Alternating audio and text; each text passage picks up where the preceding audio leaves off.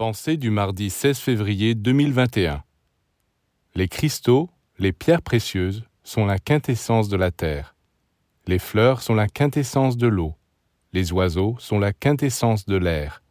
Les initiés, qui représentent la divinité sur la terre, sont la quintessence du feu.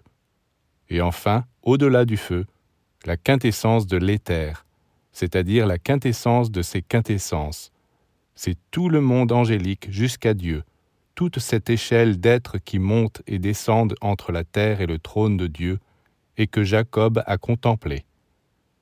Il est dit dans les livres sacrés que l'homme doit devenir une pierre précieuse sur la couronne du Créateur.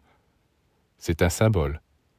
La pierre précieuse est attachée à la terre et se nourrit de la terre.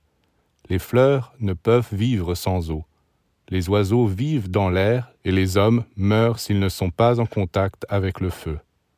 Le feu est la nourriture des initiés. Lorsque Zoroastre demanda au dieu Ahura Mazda comment se nourrissait le premier homme, Ahura Mazda répondit Il mangeait du feu et buvait de la lumière.